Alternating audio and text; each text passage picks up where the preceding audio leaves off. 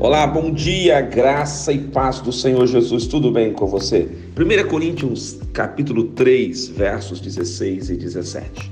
Não sabeis que sois santuário de Deus e que o Espírito de Deus habita em vós? Se alguém destruir o santuário de Deus, Deus o destruirá, porque o santuário de Deus que sois vós é sagrado. Entenda que nós somos santuário de Deus. O Espírito Santo habita em nós. Portanto, precisamos cuidar do templo do Espírito Santo. E esse cuidado precisa ser intenso.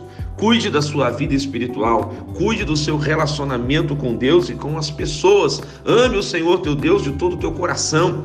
Ante na presença dele com inteireza de coração. Faça a sua vontade sempre, porque nós não podemos destruir o santuário de Deus. Você é morada do Altíssimo, você é templo do Espírito Santo, mas entenda uma coisa: o pecado destrói o santuário.